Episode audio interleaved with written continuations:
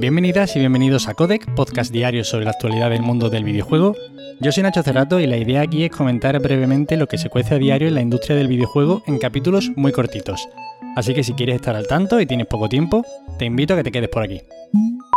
Y hoy tenemos que empezar hablando del Team Ninja y es que tienen un nuevo fichaje, además yo creo que bastante de relumbrón, Masaki Yamagiwa, el productor de Bloodborne, uno de los mayores responsables de este juego, que sin duda es, si no el mejor de la pasada generación y si no el mejor de la historia, si me preguntan a mí, pues uno de los mejores.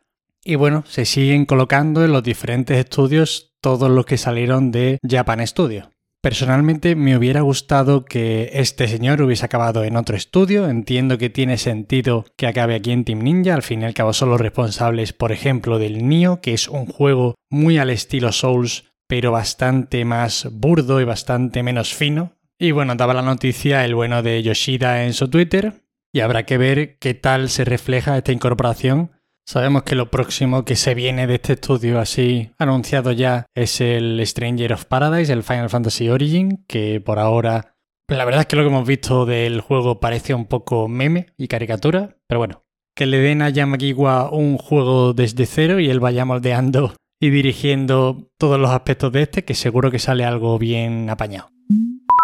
Y ahora nos vamos a hablar de Jim Ryan, el CEO de Sony Interactive Entertainment, que en una entrevista concedida a Games Industry reflexionaba sobre el futuro de PlayStation y bueno, según sus declaraciones podríamos entender que está hablando de una apertura en sus sistemas y es que bueno, quiere llegar a cientos de millones de jugadores y no solo a decenas de millones y evidentemente para conseguir esto hay que transitar ciertos caminos, ya sean el juego en la nube para gente que no tiene los 500 euros que pueden costar una consola, al fin y al cabo es una barrera de entrada muy importante.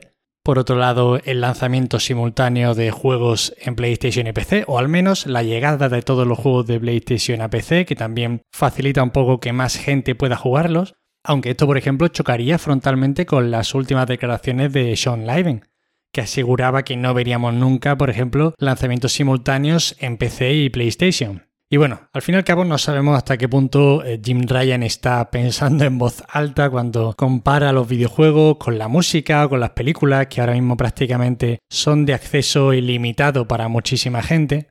Pero bueno, según lo que comenta, él quiere que el arte que están creando sus estudios pues pueda ser igual de consumido que este tipo de arte, ¿no? Que las películas, las series o la música. Veremos a ver si estas declaraciones se quedan en nada o si realmente en un futuro a medio o largo plazo el sistema PlayStation cambia mucho la forma en la que se oferta al mercado. Estaremos atentos.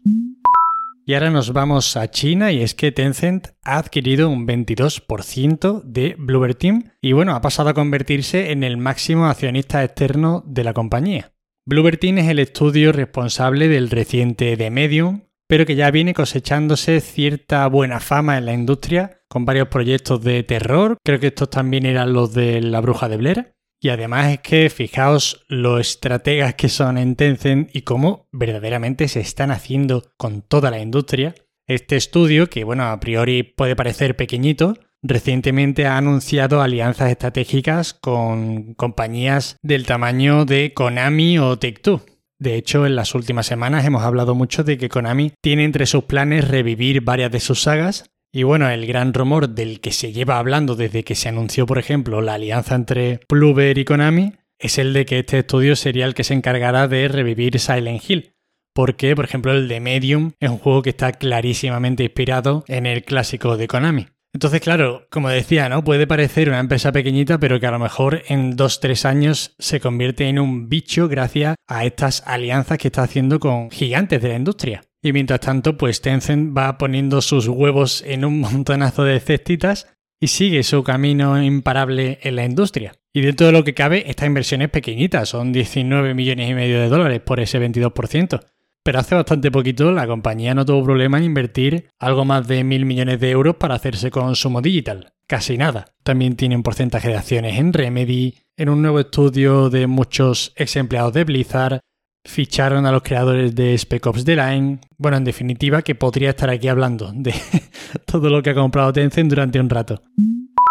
Y para acabar hoy, una de medio rumores, medio rumores, medio realidad, porque es que se confirma que Virtuos está trabajando en un remake de un juego de acción y aventura AAA y evidentemente no podemos pensar otra cosa que este juego es el Metal Gear Solid 3, que es el que se estaba rumoreando que estaba en manos de Virtuos. Video Games Chronicle se hacía eco de esta noticia a través del perfil de LinkedIn de un programador jefe de esta desarrolladora pero de nuevo seguimos hablando de esto de Konami queriendo revivir sus sagas, ¿no? Pero claro, esto se produce en este marco en el que Konami quiere revivir sus sagas y las fechas de producción entre los rumores sobre este Metal Gear Solid 3 y este desarrollo que se filtra a través de este perfil de LinkedIn desde 2018, pues encajan. De nuevo, no hay nada oficial. Estos son elucubraciones en base a realidades y a rumores. Pero bueno, no dejan de ser potentes y joder, si sale un Metal Gear Solid 3 Remake, yo me lo fumo encantadísimo, porque es un juegazo el, original. Y eso son todas las noticias de hoy. Espero que estéis disfrutando de un maravilloso día festivo, al menos los que me escuchéis desde España. Hoy, aunque sea festivo, hay un lanzamiento importante y es Disco Elysium en Nintendo Switch y Xbox Series X y S. Ojo a este petardazo de juego.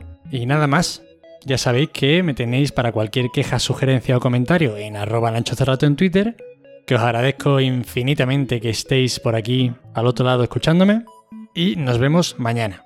Hasta luego.